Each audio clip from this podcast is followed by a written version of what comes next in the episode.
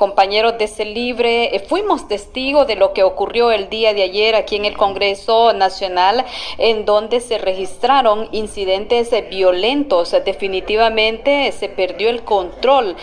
alrededor de unos ocho periodistas nos quedamos encerrados porque la orden era desalojarnos del área de prensa. sí, destaco que los encargados de la seguridad de este poder del Estado se nos acercaron y nos dijeron pues de manera respetuosa que teníamos que salir porque tenían que eh, cerrar eh, las instalaciones del Congreso Nacional. Pero eh, nosotros ya teníamos conocimiento de lo que iba a ocurrir y por eso insistimos en quedarnos y al ver que no nos retirábamos de ese lugar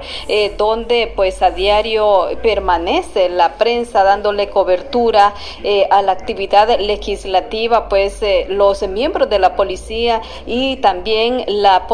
seguridad privada decidieron eh, cerrar la puerta principal y es así que tanto eh, la prensa como miembros de las bancadas del Partido eh, Liberal y del Partido Salvador de Honduras fuimos pues objeto de esta encerrona aquí en el Congreso Nacional. Estuvimos por un tiempo aproximado de unas tres horas secuestrados literalmente todos los accesos al edificio legislativo estaban cerrados y es así que pedimos a las autoridades del Congreso Nacional que respete el trabajo que realiza la prensa en este poder del Estado y exigimos también que, que se nos respete el trabajo que realizamos día a día. Así que estuvimos y formamos parte de lo que ocurrió el día de ayer aquí en el Congreso Nacional, en donde pues fue eh, un evento prácticamente que terminó eh, de manera violenta y también eh, es objeto de repudio, debe ser investigado también por parte de los miembros de